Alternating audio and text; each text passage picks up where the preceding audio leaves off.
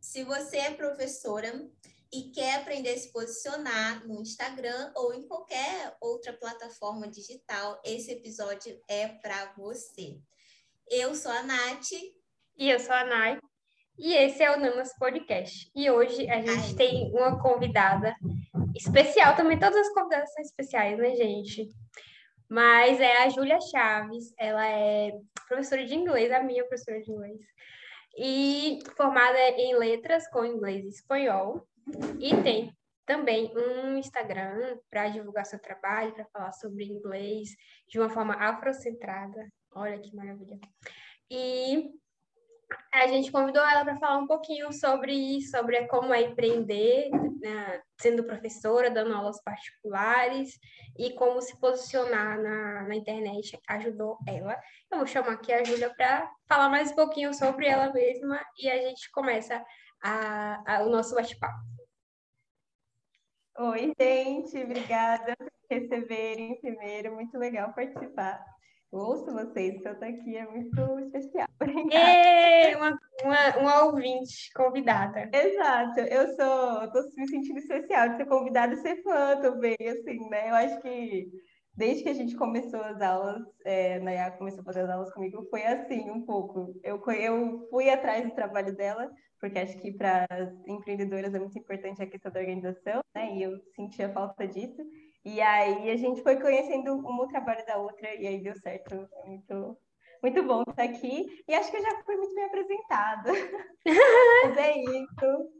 É, sou professora de inglês, também sou formada em espanhol, em letras. Agora estou cursando pedagogia também, para é, focar mais na área da educação. Ah, que ótimo! Somos todas fãs uma, uma das outras, então eu acho o trabalho da Julia muito bom. Eu amo nossas aulas. Minha mãe sempre fala assim: ah, nessa sua aula de inglês você só dá risada. ou, é, ou, é, isso, ou, ou, ela fala, ah, por que você tá, dá, dá tanta risada na aula? Mãe, porque é engraçado, é divertido, eu gosto. Mas são, são muito divertidos e, e eu sempre falo também para a Júlia que eu me encontrei na, nas, nas, nossas aulas por conta exatamente de, de certa forma, da representatividade e dela trazer muitas coisas que vão uh, de encontro ao que a gente vê nos cursos, né? A gente se vê, eu me vejo, ela traz TEDs e a gente fala sobre tudo e sobre co coisas da atualidade, mas também sobre coisas que, que pegam especificamente nós, né, mulheres pretas. Então, é muito legal. Eu imagino, porque deve ser assim divertido, né? Você aprende também se diverte, porque eu acho que no, em curso é uma coisa muito teórica, muitas das vezes, né? E também, assim, eu percebo pela minha experiência, eu não sei assim com outros, né, a experiência de outras pessoas, mas a minha experiência é que os cursos têm uma, uma forma de ensinar, às vezes, muito infantil e trazem materiais muito antiquados e, e meio que infantis também demais. Uhum. E aí a gente acaba realmente isso aí de não se ver, de não, de não se divertir na aula, achar chato e acabar também não né, sei lá, se desenvolvendo melhor. E ainda tem essa uhum. questão também de que eu acho que particular você conversa, né, tem oportunidade de conversar, de falar de coisas que você gosta também e não fica também com tanta vergonha com outras pessoas quando você tá assim, não, não fala tão bem, ou sei lá, né? Não entende tão bem assim uhum. algumas, algumas coisas. É isso. Júlia, então vamos fazer a primeira pergunta. Como surgiu essa ideia de oferecer seus serviços de forma autônoma? É, eu acho que tem muito a ver com, com o que a Naya trouxe de coisa positiva das aulas, da identificação. Eu acho que isso era uma coisa que me fazia falta também como profissional, dando aulas em escola, né? Eu comecei, é, primeiro que eu quando, quando eu fiz a graduação, eu pensava em letras, eu pensava mais na área de tradução. Então, eu não pensava em dar aulas, porque eu vinha com um estigma de que é, o estereótipo, que é o que a gente ouve, assim, de maneira geral, de que professor é desvalorizado, de que é muito difícil a carreira. Então, eu não, eu não tinha a intenção de começar dando aula. É, mas aí eu comecei traduzindo mesmo, e eu não me encontrei, assim, eu gostava muito do curso, gosto de traduzir, mas me faltava uma coisa que era muito importante, que eram as trocas, a, a relação com outras pessoas, que a, o mercado de tradução, ele tem menos, assim, a ideia é mais você e o computador, e a grande, a grande parte das traduções são de coisa técnica, que assim, pouco me interessa, assim, tipo, engenharia, bom, né, falando com engenheiro, mas... mas eu entendo, área, né, mas eu entendo, eu entendo, é mais chato quando você é, tem que tratar é, de outro tema. Você, é, tema que você não, não é tanto, o... tanta afinidade. Não é o meu interesse principal, uhum. né, a minha principal afinidade, exatamente. Então, era um mercado que eu não gostei tanto assim quando eu cheguei para a prática mesmo. E aí eu decidi procurar aulas. E aí eu comecei a trabalhar em uma escola de idioma. Eu acho que não foi uma escola tão tradicional e isso foi muito positivo, porque a gente espera muito também é, dentro da formação como professor que você vai estar em, em um tipo de espaço em que, o, mesmo que a gente pense formas diferentes de, de educar, é, o espaço geralmente é meio rígido, você não pode fazer coisas muito diferentes do, da norma, né? Assim, do que é esperado de uma escola. Por exemplo, a, a aplicação de prova, é, como você vai lidar com os alunos, com os, com os, responsáveis também. E eu dei sorte de trabalhar em uma escola de idioma que não era tão engessada, então foi muito bom porque eu consegui, eu conseguia levar muito a minha criatividade para as aulas e tal. Só que me frustrava é, o público, porque era uma escola bem cara e que o público não não condizia comigo. Eu, eu ia trabalhar me sentindo muito mal, porque eu, o trans, eu sou de São Paulo, né? Falei isso na introdução, mas eu sou de São Paulo e moro aqui. Eu, só que eu sou da Zona Leste, que é uma região mais periférica. E eu demorava, tipo, duas horas, uma hora e meia para chegar para dar aula. Me sentia muito fora, assim, muito alienada ali ao espaço. É, não me identificava com as pessoas com quem eu trabalhava as pessoas com quem eu mais me identificava estavam em posições serviçais muitas vezes. Eu trabalhava na casa de pessoas que tinham, tipo, empregadas usando aquelas roupinhas, sabe, horríveis, assim, super coloniais, assim. E, então eu não me identificava, passei por episódios racistas dentro da escola, às vezes com criança, que é muito delicado, e, mas o pior de todos era com adulto, que aconteceu também. E aí é, eu comecei a pensar na possibilidade de dar aula particular quando alguém me perguntou é, por aula, assim, ah, você me daria uma aula particular e tal? E eu comecei a considerar essa possibilidade. Eu ainda me sentia um pouco insegura no começo para entender, entender, acho que é normal. É, mas com o tempo fui dando uma chance, assim. Eu comecei com uma recomendação de um amigo é, com um casal que fazia, eram namoradas, que eram amigas também, eu conhecia elas um pouco, e a gente foi é, conseguindo fazer muitas aulas, elas também eram educadoras, então foi é, uma primeira experiência muito legal, porque deu para conhecer o terreno com pessoas próximas, assim, e depois conseguir oferecer para mais gente. É, e acho que foi isso, a ideia de começar autônoma foi para ter essa liberdade de conseguir levar uma, uma educação, um ensino de inglês que eu acreditava, em que eu pudesse me identificar com as pessoas também. É... sei lá, me sentir um pouco mais independente nisso, assim, me sentir um pouco mais à vontade com o trabalho e mais engajada também, né? Uhum. Não, isso que você falou, assim, é muito. A gente ri, eu acho que quando a gente vai comentar alguma coisa sobre racismo, esse tipo de coisa, para não ficar, para tentar não ficar tão pesado, mas assim, dói, né, muito na gente e eu me identifiquei muito com o que você falou, porque quando eu comecei, eu comecei a fazer aula de inglês, quando eu fiz aula de inglês, tarde, porque eu também não tinha condições, porque geralmente curso de inglês é muito caro. E aí eu entrei com 18 anos para começar a fazer aula de inglês. Eu tive a oportunidade de fazer quando eu era muito nova, mas aí eu sabia muito básico, porque era coisa de criança quando eu fiz, assim, na escolinha, né, pequena mesmo. E aí eu sentia muito isso. É, eu me sentia um peixe fora d'água, era a única negra da, da, da, turma, eu era, tipo, a mais velha, todo mundo criança, né, é, com situações melhores, brancas e tudo mais, é, escola cara, e aí eu ficava me sentindo péssima ali no meio, com 18 anos, a única negra, e você sente também o estilo das pessoas, do lugar que frequenta o lugar, e é, é péssimo, horrível. Imagino trabalhar também, né? Deve. É horrível, a gente com certeza se sente um, um peixe fora d'água mesmo.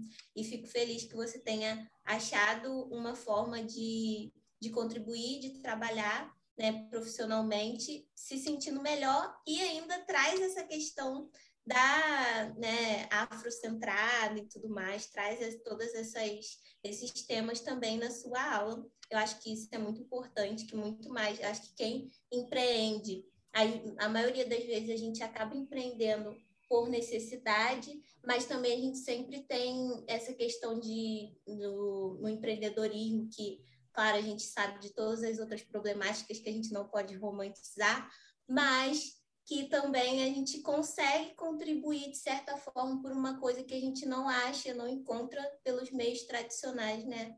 Fazendo do, do da nossa forma o nosso trabalho ali. Fico muito feliz aí por você e me identifiquei muito e fico feliz também por você ter aberto, ter falado aqui no podcast, que eu acho que é uma coisa que a gente fica meio sem jeito de falar mesmo, né? É uma situação chata e tem gente que não que não acredita, que acha que é mimimi e tudo mais. Então, é isso. E outra coisa que a gente teria aqui já, né, emendando, outra pergunta, é de quais seriam os seus maiores desafios nesse, nesse meio, né, empreendendo como professora de inglês? Quais são, assim, é, quais são os seus maiores desafios aí desde que você começou nessa carreira? Então, eu acho que é difícil.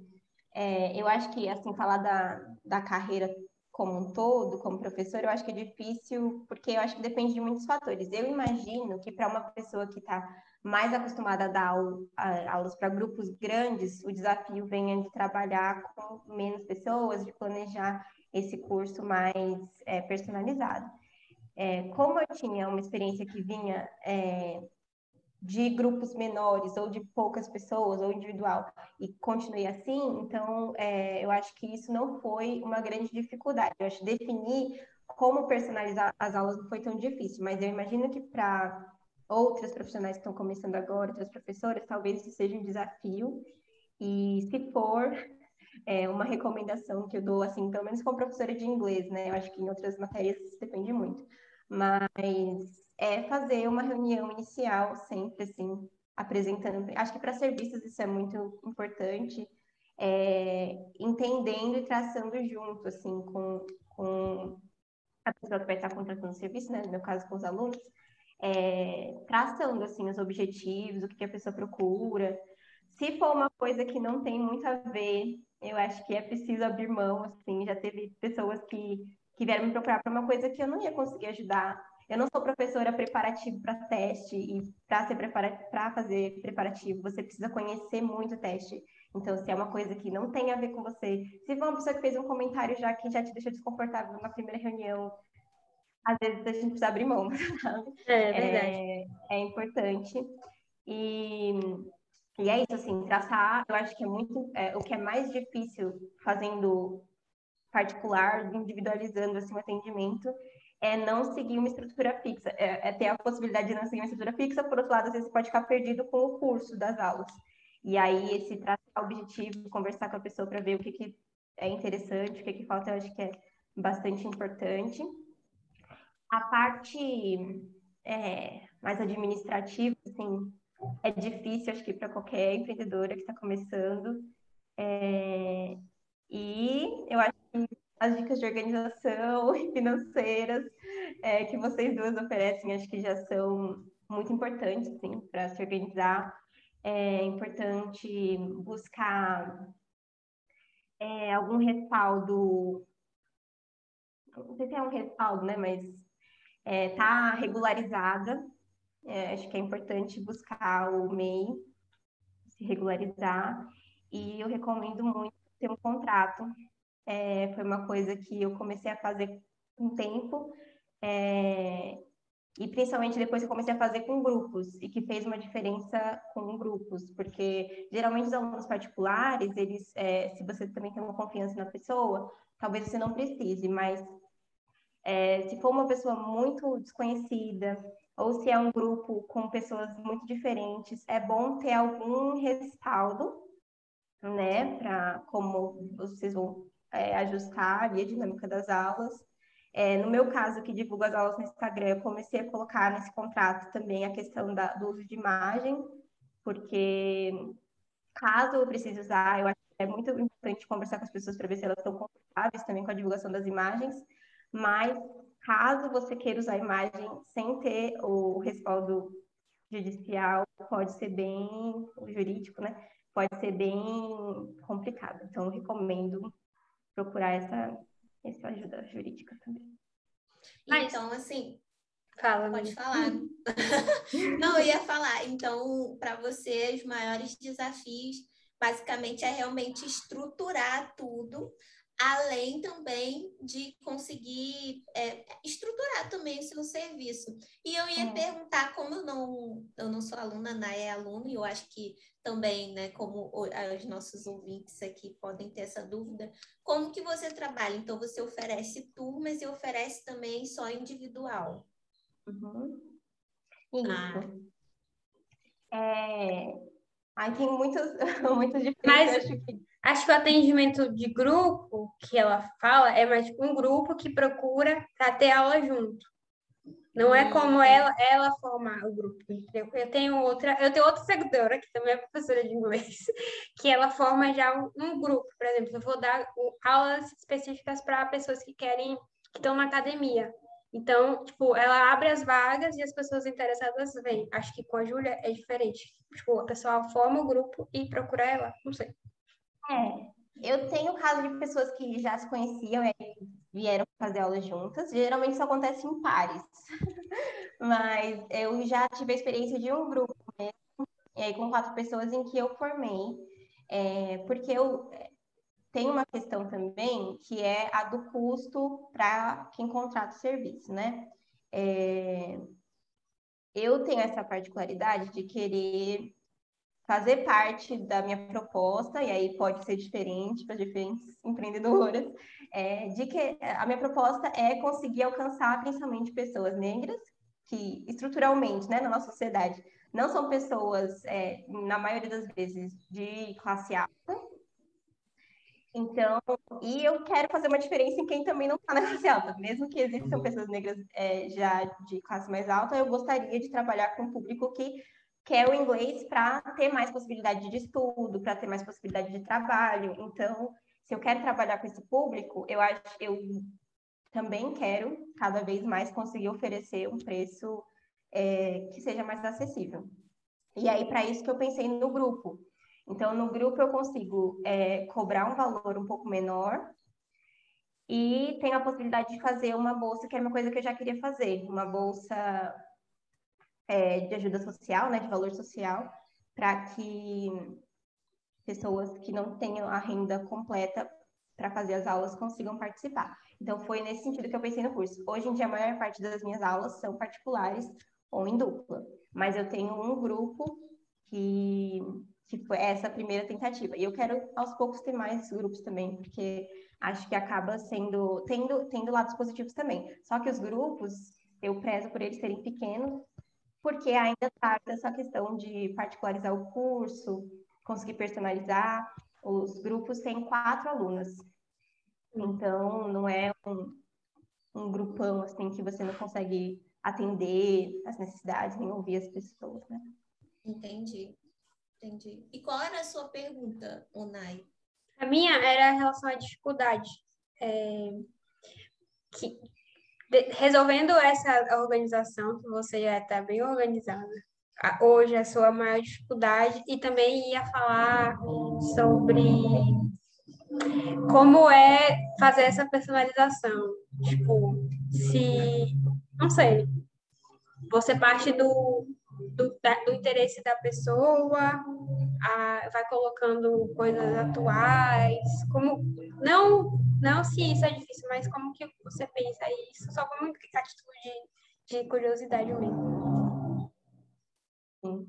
Eu acho que hoje em dia a maior dificuldade, eu acho que ainda é um pouco a questão da organização, porque é, a gente precisa ter uma rotina que a escola, quando você faz parte de uma equipe, aí você é um empregado, essa organização ela está muito clara, tipo, tal dia da semana é, você apresenta, ou tal dia do mês você apresenta todo o seu programa de aulas.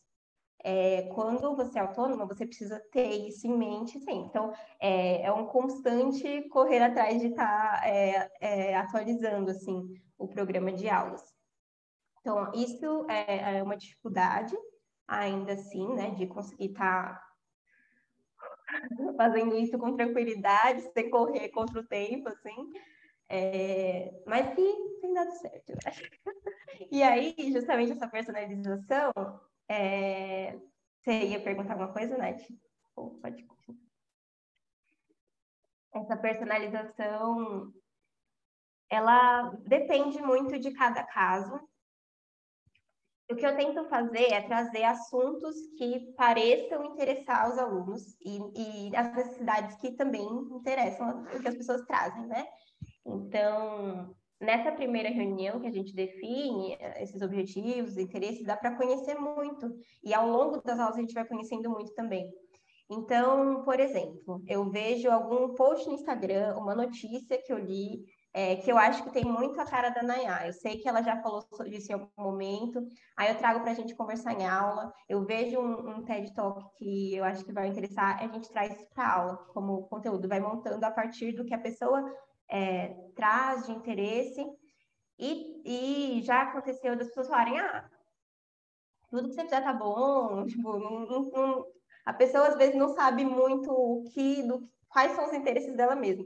E aí, nesse caso, eu tenho recurso, eu tenho que trazer recursos para me ajudar, né? Eu uso tanto recursos disponíveis assim na internet, é, de exercício, de planejamento de aula, de texto, notícia, vídeo, tudo, é, quanto eu tenho também de material didático, esse que a, a, a Naya comentou, que é baseado em TED Talks. E aí ele ajuda muito para as pessoas que têm esses objetivos mais conversa, de conversação e que não sabem muito bem o que elas estão de, de abordar.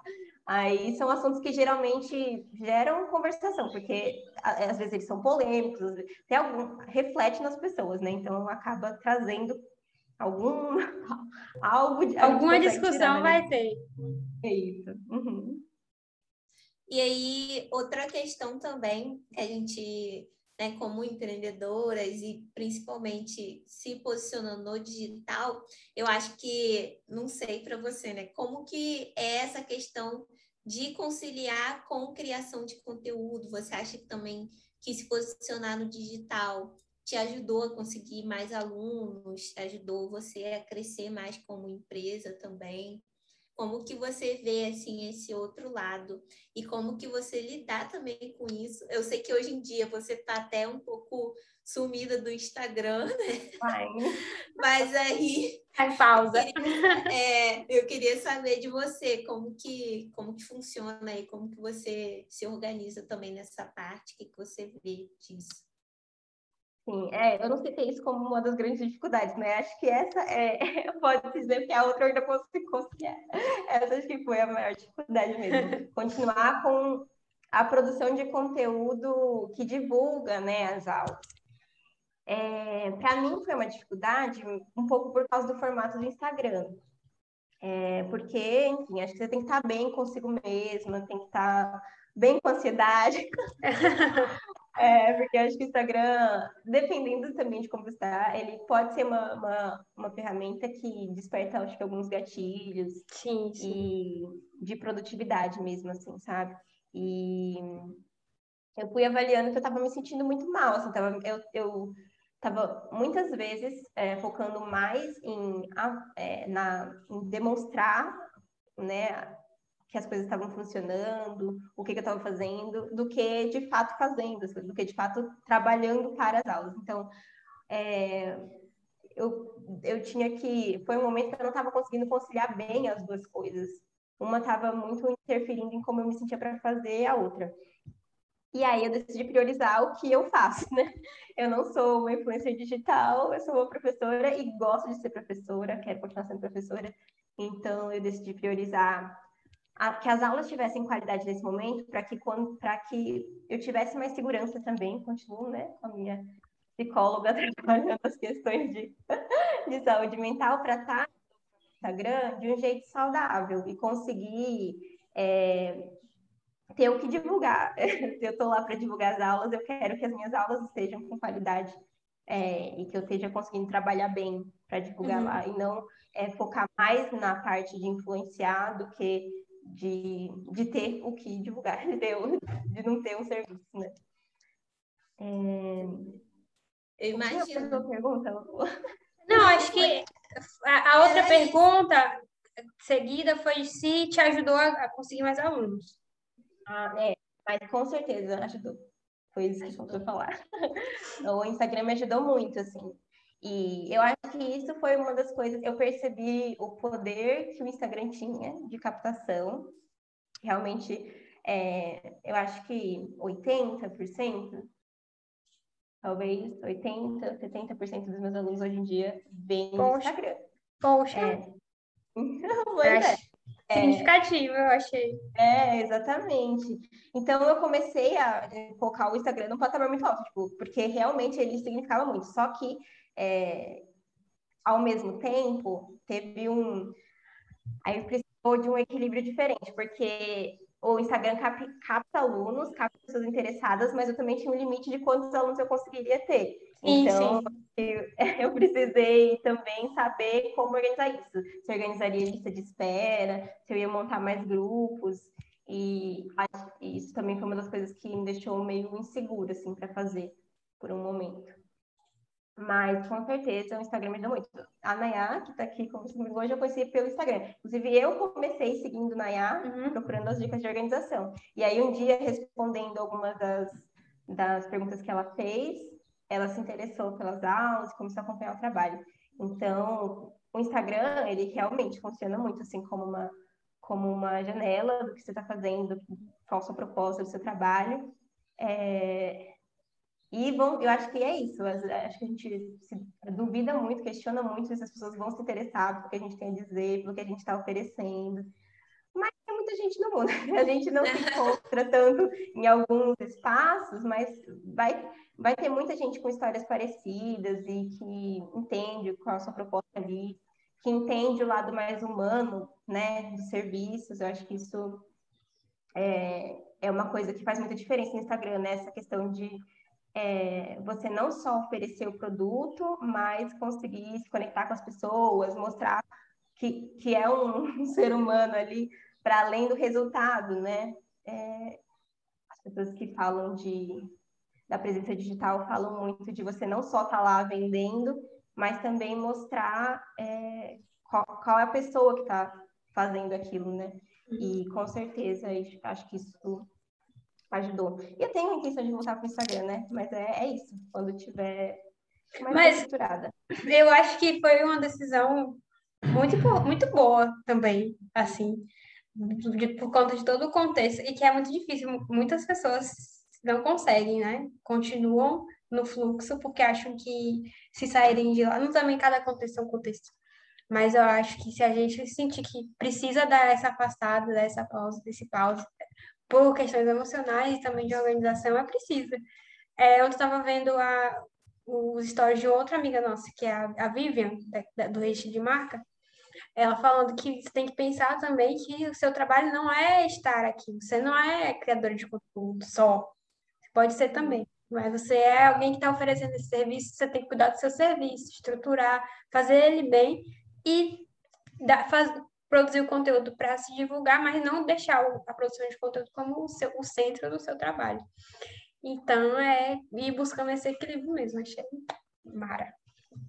É, eu também, porque é complicado mesmo. Acho que todo mundo que está lá no digital tem esses, esses questionamentos aí. E eu acho que o teu modelo de negócio também te permitiu ter, isso, é, ter essa liberdade, porque tem gente que trabalha com serviços pontuais, não tem uma recorrência. Então, uhum. é um pouco também diferente, né? Fica Sim. aí para quem está ouvindo a gente. É. Tem que analisar isso, não é Sim, todo é, mundo que realmente consegue dar essa pausa, mas também diminuindo né, o ritmo. Eu e a Nai, por exemplo, a gente não some, mas a gente tem um ritmo bem diferente do que é. a maioria das pessoas.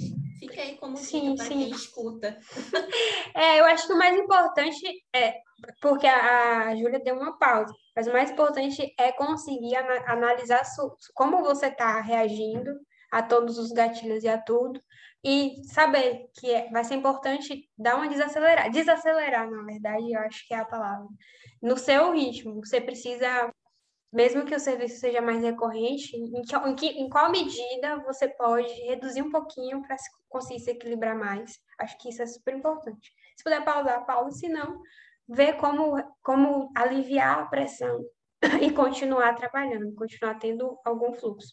A gente vê você mesmo está tendo um retorno surreal, muito bom, de várias. Um aqui, olha, gente. Sim, a Nath, tendo várias procuras. É o que é? Várias procuras, porque e com um, uma produção de conteúdo muito slow, muito devagar, muito tranquila. Assim, muito devagar comparado com outras pessoas né, que produzem todos os dias. Sim. Então, no tempo dela, do jeito dela, acho que isso é importante também. E aí, vamos para a próxima pergunta, que é você acredita, Júlia, que as aulas de inglês, elas personalizadas, elas vão, vão, vão ganhar mais espaço do que os, os grandes cursos? É, eu também queria saber a resposta dessa pergunta, eu queria ter certeza de falar assim. É, o mercado de. É, falando de escola de idiomas, né? Ele é muito grande. E eu espero Sim, eu espero que, que as aulas particulares ganhem mais espaço, porque é, além das frustrações que a Nath compartilhou aqui no começo com as escolas de inglês, que muita gente compartilha das mesmas frustrações, assim, é, para os profissionais também tem muitas frustrações esses espaços, geralmente, porque é, um, é uma rede, gente, muito lucrativa, muito lucrativa mesmo, mas não reverte. O, quem faz a, o, o o ensino de inglês acontecer são os professores. E eles não recebem, tipo, quase nada da, da, do grande lucro que é gerado com as escolas, sabe? É, se você pensar na mensalidade que você paga, no, no, que a turma inteira paga de mensalidade e no que é revertido para o professor, às vezes uma mensalidade, duas mensalidades são o que o professor está ganhando, não por a sua turma, mas por todas as turmas que ele, que ele trabalha, com que ele trabalha naquela escola de idioma. Então, é assim bem bem desproporcional. Claro que tem outras, outros custos, né, que a gente que existem é, em uma franquia, mas também tem um lucro assim muito muito desproporcional. E não sei se eu posso falar isso. as pessoas que as pessoas que estão ouvindo, elas têm algum algum nível de consciência que o cenário político atual não é o mais tranquilo. E tem é, escolas de idioma muito grandes, redes muito grandes, envolvidas em corrupções gigantescas, apoiando assim, muitos absurdos. É, se você puder, não financie. se você puder, não financie essas redes. Acho que é só procurar é um pouquinho, se, assim, quem tiver é. ouvindo, é. que tiver interesse, dá uma pesquisada aí para você ver o que realmente está acontecendo, quem está quem tá financiando algumas coisas. Grandes redes de educação. Sim, várias problemáticas só, aí, né? Não só redes de, de, de idiomas, como outras.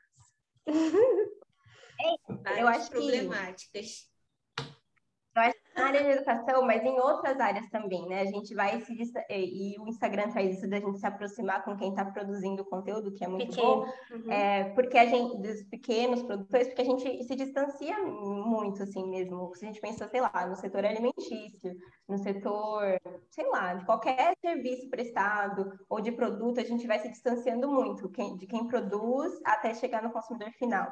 E aí parece que está mais barato aquilo que a gente está consumindo, mas é, a marca, o que vai ficando de impacto com aquele nosso, é, com aquele nosso consumo inconsciente é muito grande. Então, se você puder, às vezes nem faz tanta diferença no bolso. Às vezes eu falo para as pessoas meu preço é, nas aulas particulares, tem gente que fala, nossa, eu imaginei que fosse mais. que bom, né?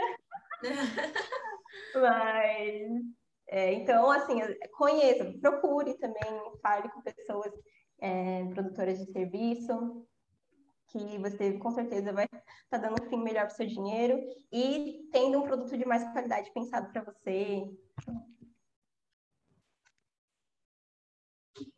Deu muito? Não, não tá Vai ter mais um?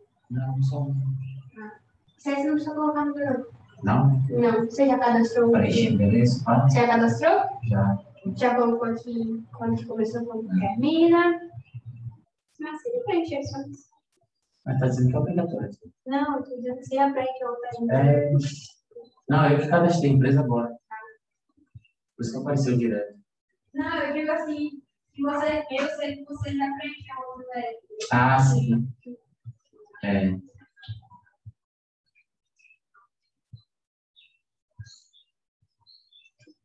Okay.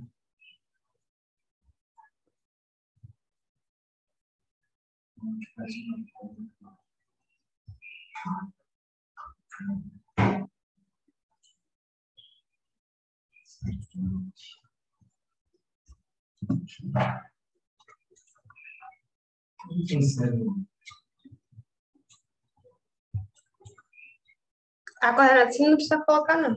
Eu sei. Eu sei também.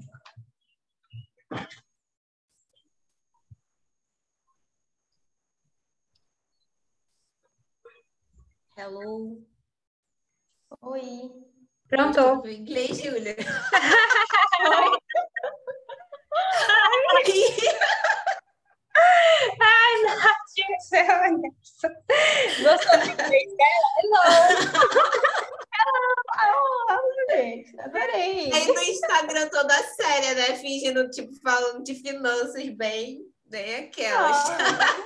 Ah, é isso.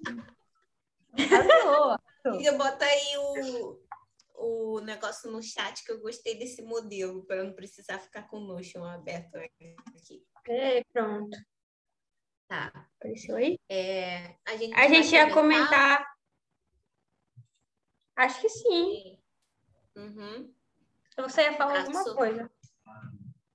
É, ela falou sobre as questões do, dos grandes cursos e tudo mais, né, para poder para as pessoas pensarem mais em, em que consumir e tudo mais. Uhum. Não foi isso? Foi isso.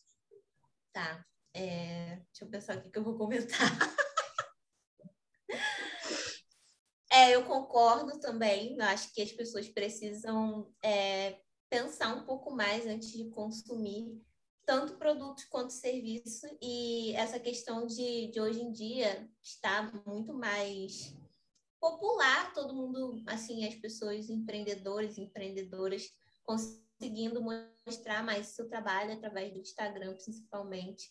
A gente tem a oportunidade de conseguir conseguir fazer essa escolha mais consciente, pesquisar, ver as pessoas, ver com, o que que está de acordo também com os nossos valores, né?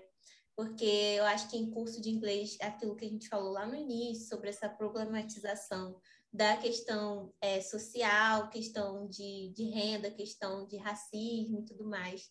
Então, principalmente negros e negras tiverem a oportunidade de, de fazer essa escolha, eu acho que é com certeza assim uma super dica para também não contribuir com essas outras coisas que você comentou aqui. E, claro, a gente não vai entrar em detalhes, mas fica aí o a pulga atrás da orelha, né, e o questionamento para as pessoas pesquisarem um pouco mais. É, Nai, você quer falar alguma coisa? É...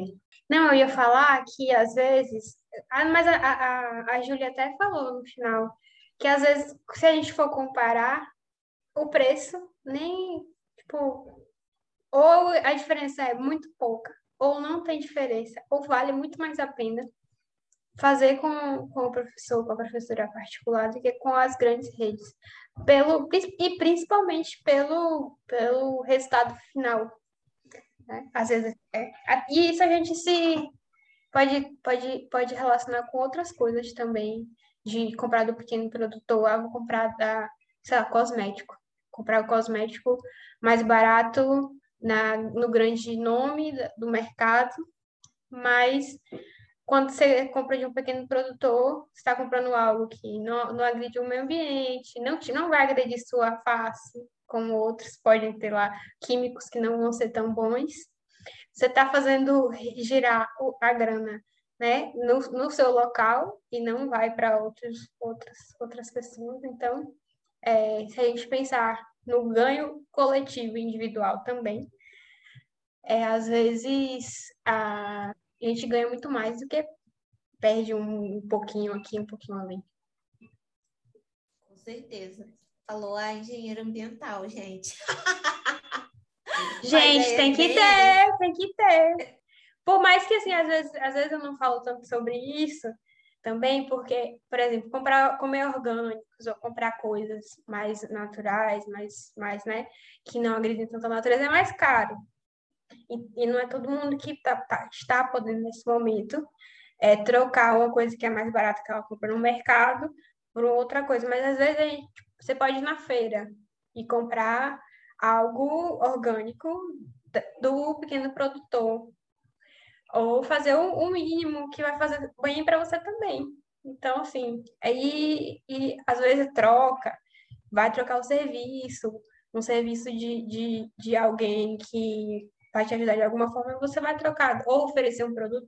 Assim, indo, a gente consegue fazer um. O pequeno que a gente consegue fazer já é muita coisa. Não pensar que, ah, eu não tenho dinheiro, eu sou, eu sou, tenho aqui que, tenho aqui que ganhar de manhã o que eu vou comer à noite.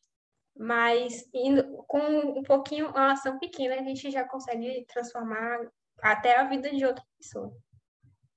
Com certeza. É, e também a questão que eu falei, né, sobre valores, sobre conversar com o que você o que você acredita também. E outra pergunta aqui que a gente separou para você é se você acha que o inglês abre portas para novas oportunidades, acho que principalmente aqui para nós, eu acho que temos isso em comum, que gostamos de falar para mulheres pretas, não só mulheres, mas para pessoas negras, né? E aqui a gente dá um foco para mulheres, que é a maioria do nosso público, mas você acha que realmente abre portas, é, que a pessoa tem que realmente ter uma atenção para esse lado do inglês e tudo mais? Sim. Já respondi no suficiente. então, mas, é, eu acho que a gente também vive em um, um momento assim é, que a gente nem sempre tem tempo de ou se deu conta de questionar algumas coisas que, algumas crenças que a gente tem, é, que foram construídas e tipo, a gente só foi carregando. E eu acho que com o inglês é, tem um pouco disso. É, muitas pessoas, é, às vezes, é, quando eu me apresento, falo que eu sou professora de inglês, acontece as pessoas ficarem com vergonha de falar alguma coisa, ou, ou já se colocam para baixo, assim, é, se apresentam inseguras. É, porque a gente, é, eu, eu ouvi muito isso quando eu comecei a estudar inglês, não profissionalmente, né, não para dar aula de inglês, mas quando eu comecei a estudar antes da graduação, é, eu já ouvia isso, de que hoje em dia, se você não tem inglês, você não entra no mercado de trabalho, você tá tanto lá atrás, e eu acho que, como você disse, né, para gente que fala com, para nós que somos mulheres negras e a gente fala também com o público, que é majoritariamente de pessoas negras, é, é tá, essa ideia de competição, de estar tá atrás, de ter que correr atrás, ela, ela é muito presente. Assim. A gente está tá sempre querendo correr atrás de um prejuízo de mais de 300 anos, assim, um prejuízo histórico, né? E então, é, eu sinto muito, assim, em, com as pessoas com quem eu converso, essa culpa, às vezes, sabe? Carrega uma culpa de ainda não saber o inglês, é, de ter, e, e, também acontece assim, de, ah, eu já tentei estudar sozinha, mas eu não consigo, e também traz essa culpa, tipo, ah, eu não consegui sozinha, eu devia conseguir fazer tudo, dar conta de tudo. Então, é, eu sinto que, que isso vem muito, assim, às vezes sem questionar o que, que o inglês significa para você na sua vida, e eu acho que isso é um lugar para começar, assim. É, não é para todo mundo que o inglês faz sentido. E acho que a gente precisa começar desse lugar de honestidade, porque eu acho que muitos professores de inglês, muitas escolas de inglês, elas erram aí em falar que qualquer pessoa vai ter a vida transformada com inglês, que inglês é a língua para todo mundo, é, do mundo todo, para o que o que for que você for fazer, vai ser inglês. E não.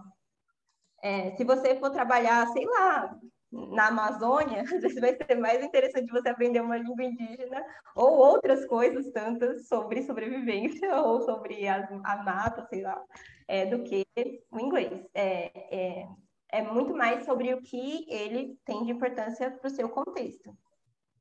Mas também é verdade que para muitas pessoas faz sentido o inglês, para cada vez mais pessoas, porque hoje em dia os negócios, assim, as empresas grandes principalmente as, as empresas grandes, elas é, têm relações internacionais e o inglês é essa língua de contato, né, entre os diferentes países. Se faz sentido para você, se você quer trabalhar em uma empresa em que o inglês é um diferencial, é, ou se você quer uma oportunidade de estudar em outro país, ou se você quer ter, contato, ter contato com alguma produção cultural, né? Porque às vezes as pessoas também tem, vem com não o, não a cobrança por emprego ou financeira, mas porque ah, eu queria conhecer mais dessa cultura aqui, eu gosto, quero falar inglês, os filmes que eu gosto, a música que eu gosto, a literatura que eu gosto vem de lá, vem de lá, algum lugar que fala inglês. E aí, aí se faz sentido, então vamos estudar. Faz muita diferença, eu acho que se, tem, se faz sentido na sua vida, faz sentido e abre com certeza portas e oportunidades.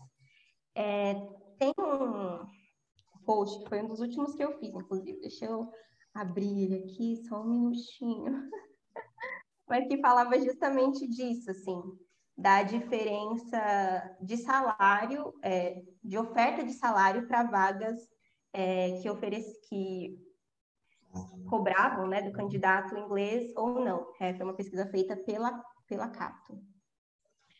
E aí, é, o aumento salarial, né, das vagas que exigiam inglês era de 56%.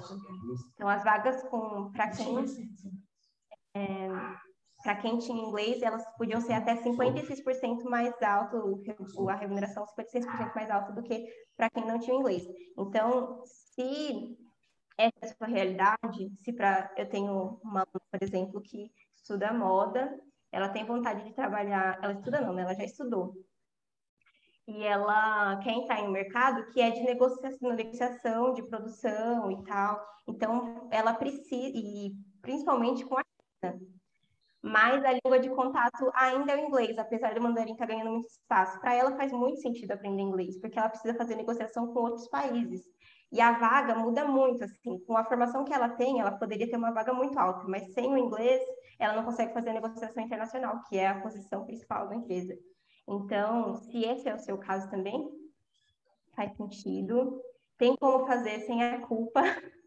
Vamos tentar é, desconstruir um pouco isso, dessa culpa de querer correr atrás, porque né, se a gente for cair nessa pira de quanto a gente está atrás. Está atrasado, é. É, é a gente, a gente não não se sente nunca bem, a gente nunca chega onde a gente quer chegar, porque é isso, a dívida é mais de 300 anos. Não, a gente está construindo um pouquinho nessa vida, mas a gente não vai resolver tudo também. O que eu, eu acho que a gente tem que desconectar também é essa necessidade de, de soar nativo. Tem essa, tem essa parte do realmente preciso, e eu acho que um, um dos, do, dos entraves é do ter que, ter que falar fluente.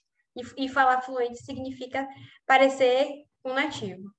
E eu acho que isso, assim, foi uma das coisas que, quando eu, quando eu comecei a pensar assim, eu também parei de pensar que eu precisava do inglês, porque ia abrir as minhas portas, eu, que portas eu quero abrir? E é, essa coisa de não preciso falar, não preciso ser fluente, não preciso, eu não sou nativa, por que eu tenho que falar igual um americano ou igual um, um inglês? Não tenho. A gente tem que aprender a falar e conseguir do jeito que for, porque eles vão entender. Então, se mesmo a gente falar errado, eles vão entender. Então, e eles têm que se esforçar para entender. E eles também têm que se esforçar também.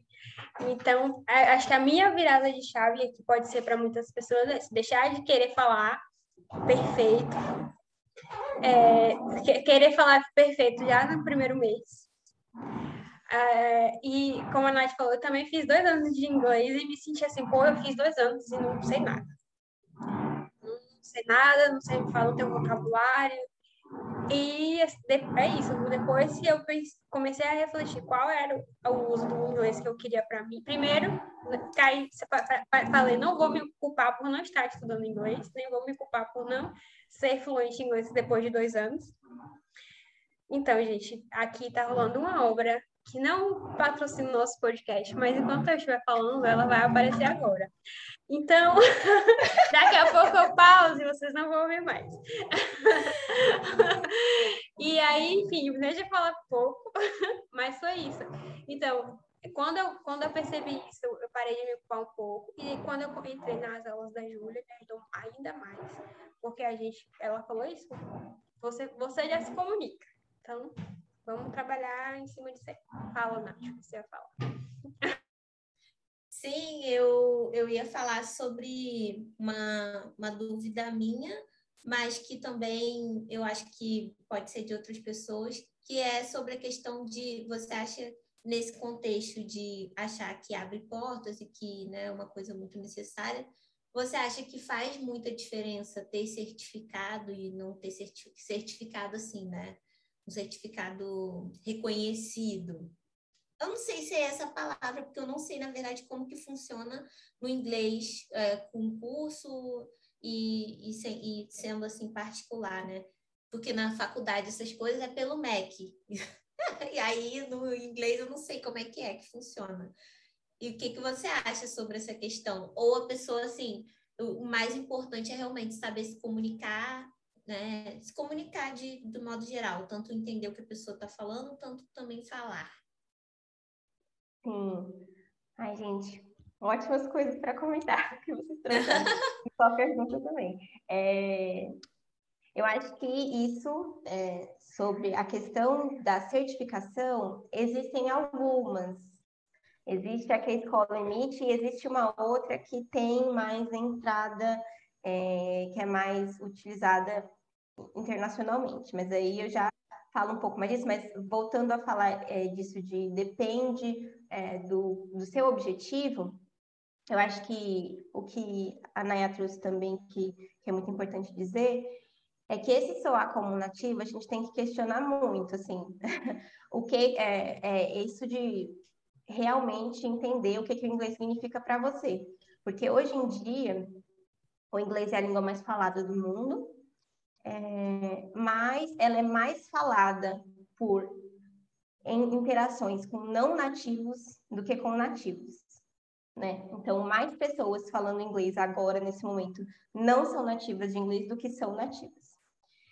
Então, é esperado que vai existir diferenças. E e, na verdade, eu acho que uma boa preparação para se você quer se jogar no mundo, viajar, vai ter contato com outros países, é você saber que você vai ouvir pessoas falando de jeitos diferentes. Se você for é, querendo ouvir só um inglês britânico de livro, um inglês americano de livro, que já não representa esses países por inteiro, e aí você encontrar com um indiano falando inglês e não conseguir se comunicar, você vai ter falha de comunicação mesmo assim. E isso não significa que você não saiba inglês, mas é isso, uma língua não é uma coisa que você acaba, né? Ela, a gente não acabou de aprender português, assim como a gente não vai acabar de aprender inglês, porque ela, ele está acontecendo o tempo todo.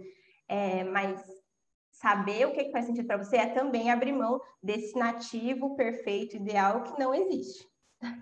Se a gente está também pensando nas pessoas que nós somos, para com quem que a gente está falando, é, a gente não está ocupando os lugares de privilégio e às vezes a gente está privilegiando justamente as vozes que perpetuam, né? Essa, essa, esses privilégios, assim, essa estrutura, porque muitas vezes é, é o inglês do jornal, do homem branco, assim, falando para mídia, né, aquele bem polido, assim, não é o que acontece na vida real, tem tantas outras vozes para a gente tentar ouvir, acho que trazer essa diversidade alivia um pouco o peso, tipo, eu vou estar tá contribuindo para essa diversidade, o que eu sei de português que influencia o meu sotaque, que influencia o meu jeito de falar inglês, é, contribui para essa diversidade da língua, não é uma coisa que atrapalha.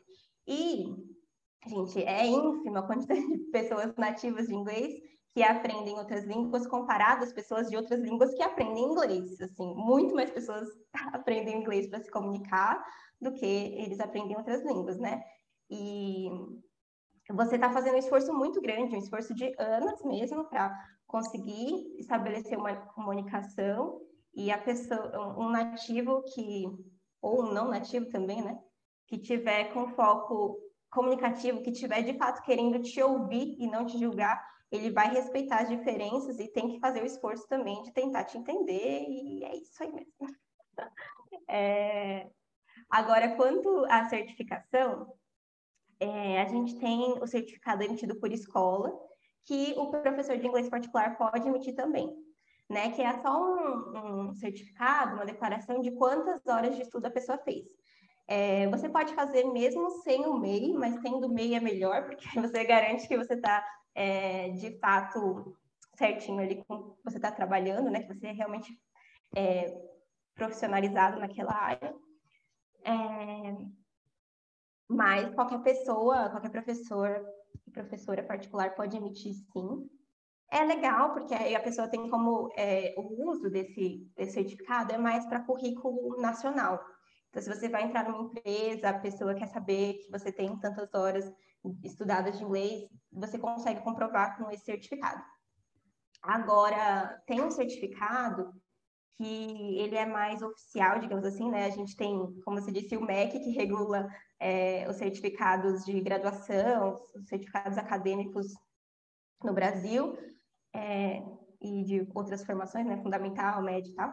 É, em inglês, a gente tem algumas, algumas instituições também internacionais que regulam ou que são famosas por vender inglês, né? Elas, elas tanto oferecem curso quanto elas certificam. Então, elas são renomadas por certificar.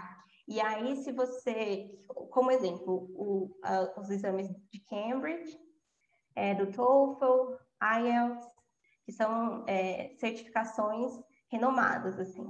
Em espanhol também tem o Cervantes, e algumas línguas vão tendo essas certificações que são mais renomadas internacionalmente.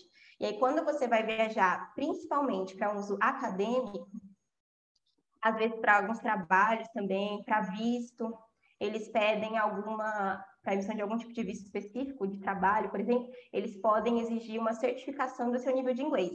Essa certificação, geralmente, ela segue o Common European Framework, que é uma tabelinha de níveis feitas pela Cambridge, e que você pode, nesses testes, comprovar o seu nível de proficiência, né? Como você consegue usar a língua. Essa proficiência é tipo a fluência, mas fluência é conseguir se comunicar, então, e proficiência é você conseguir fazer um uso funcional da língua. Então, se você está indo fazer um, uma, um curso de graduação, você consegue usar em, é, o inglês para um curso de graduação, é isso que você vai certificar com essa prova.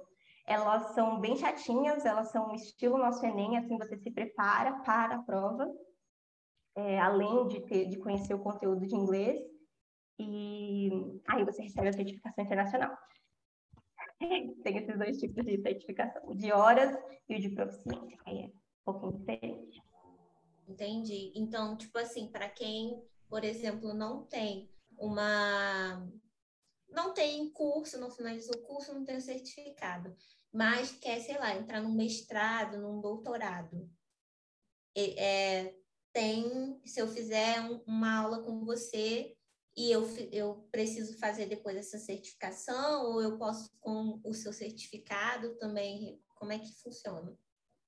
É, pelo que eu sei, eu acho que talvez isso varie entre as instituições, mas é, pelo que eu sei, de instituições públicas assim de mestrado, quando você entra, talvez o que eles peçam é uma prova de proficiência da própria universidade.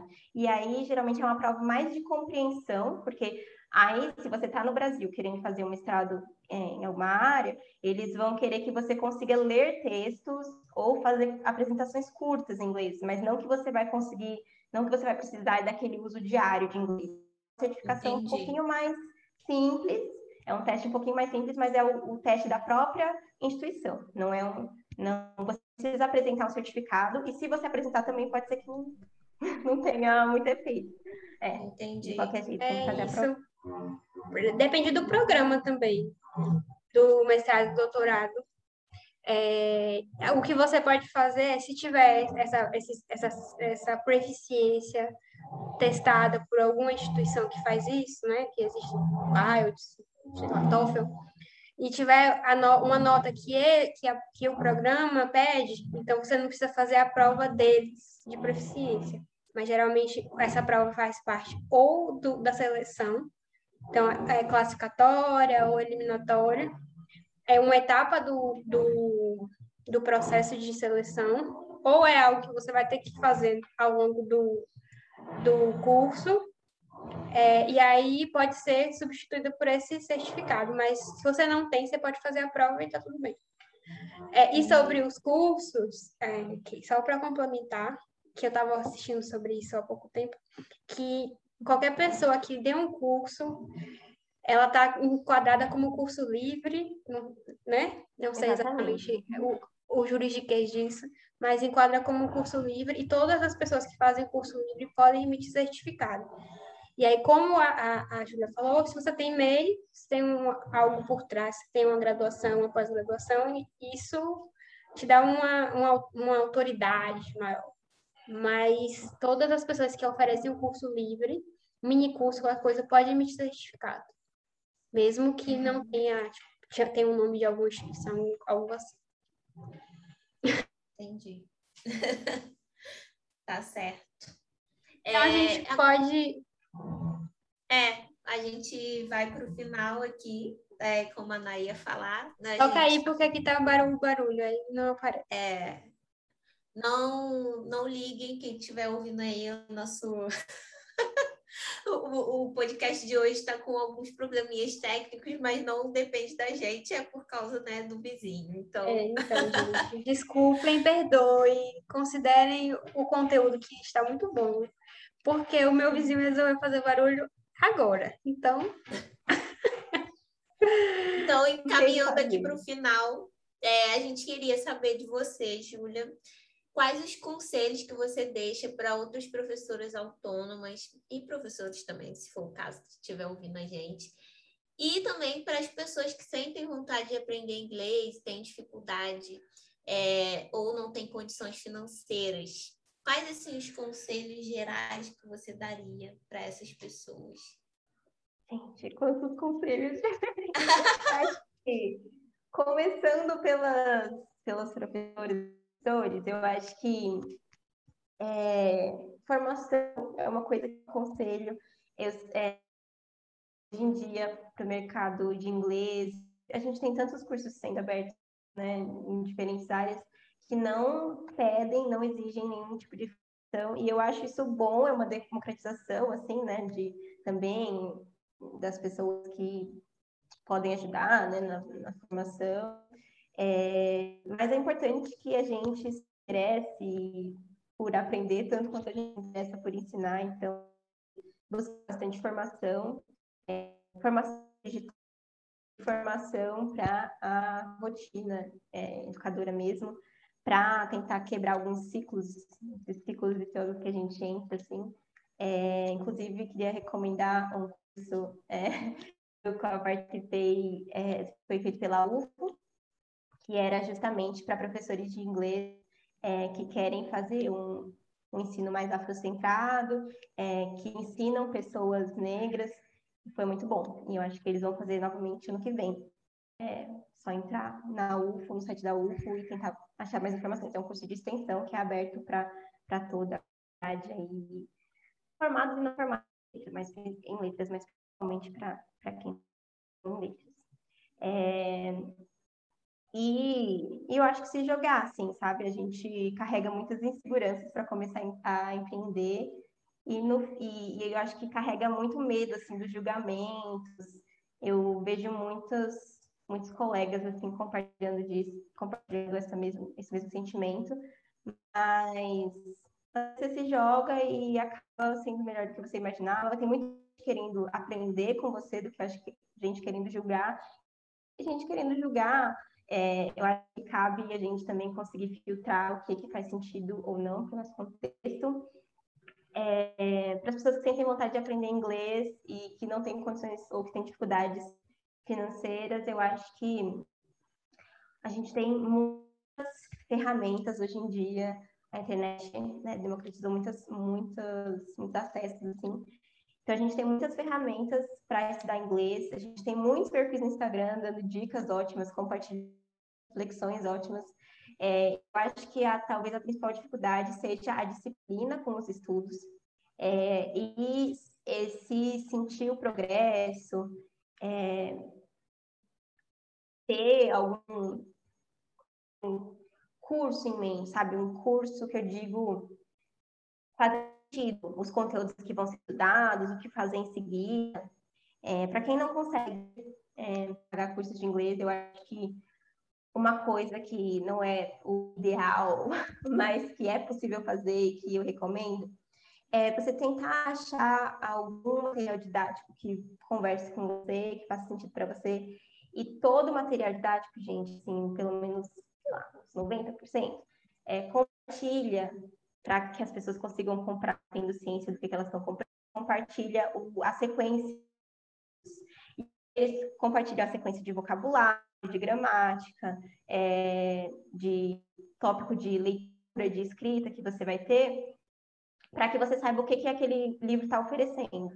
Você pode usar isso para estruturar o que, que você quer estudar. E aí tentar organizar de um jeito que faça sentido essa rotina. A gente às vezes quer começa assim falando, nossa, você precisa duas horas por dia. É mais fácil estudar cinco minutos todos os dias do que estudar duas horas uma vez por mês é, inglês e línguas, né? Coisas que são habilidades, a gente só consegue conquistar, sentir melhora mesmo com prática. É um processo é, de fazer e aprender com, com fazendo.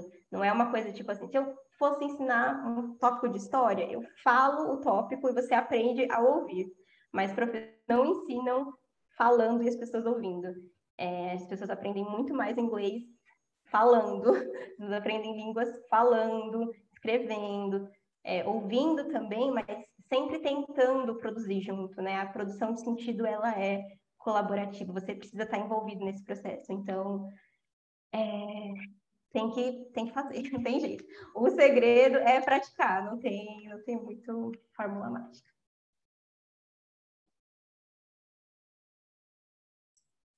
Opa, adorei as dicas vou levar vou levar para mim também, porque, né, preciso aí aprender mais também sobre a falar e a me comunicar em inglês.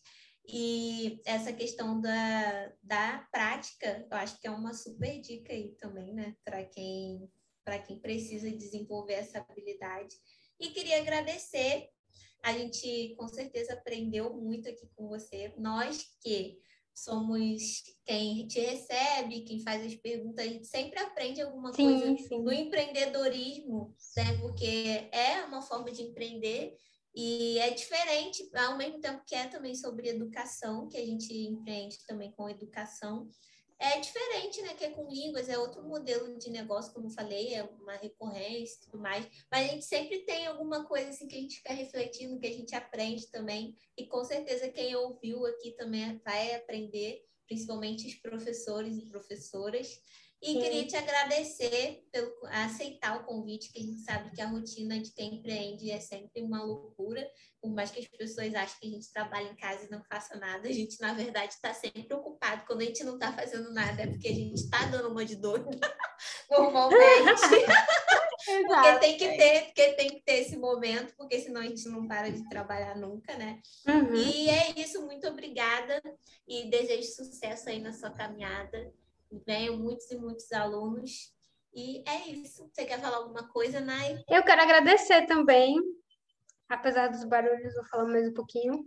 É, agradecer a Júlia, que é sempre um amor, fofa, e, e aceitou. Na primeira vez que eu convidei, eu convidei duas vezes, que eu esqueci que eu tinha convidado. e ela aceitou as duas vezes também, super, super disposta disponível para marcar com a gente, mesmo com as, as, as aulas que ela tem que dar, os, as, os compromissos que ela tem. Então, agradecer, foi ótimo. Tenho certeza que quem assistir vai gostar bastante. Uma nova visão de empreender, de empreender e uma nova visão também de como é dar aula remotamente e, e ser professora particular de inglês, que todo mundo tá aí, que sempre fica louco com inglês. E é isso. Gratidão. Ah, é. E fala o seu arroba. E seu gente. arroba, é. Fala seu arroba pra gente. Sim, gente, me sigam lá no Instagram. já eu volto. É arroba teacher Ju Chaves. É, né, já que eu sou a Julia Chaves, mas lá tá só Ju, Ju Chaves. E me sigam lá, é, eu agradeço muito, meninas, o convite. É muito, eu falei no comecinho, né, que é muito bom estar aqui. Acompanho o trabalho de vocês e gosto muito do trabalho, então é, uma, é muito especial estar aqui. É, e como a gente consegue realmente tipo, aprender uma com a outra é, de maneira assim colaborativa, é muito bom. Eu agradeço o convite, a disponibilidade de vocês. E é isso, sempre que precisar, estou aqui. Oh, obrigada. Muito obrigada. bye, bye bye bye para todos. Uh, have a, a, nice weekend. Todos. Have a weekend, guys. Você é muito abusada. Obrigada a todo mundo que assistiu até aqui, todas que assistiram até aqui. Espero que gostem, que aproveitem bastante e até a próxima.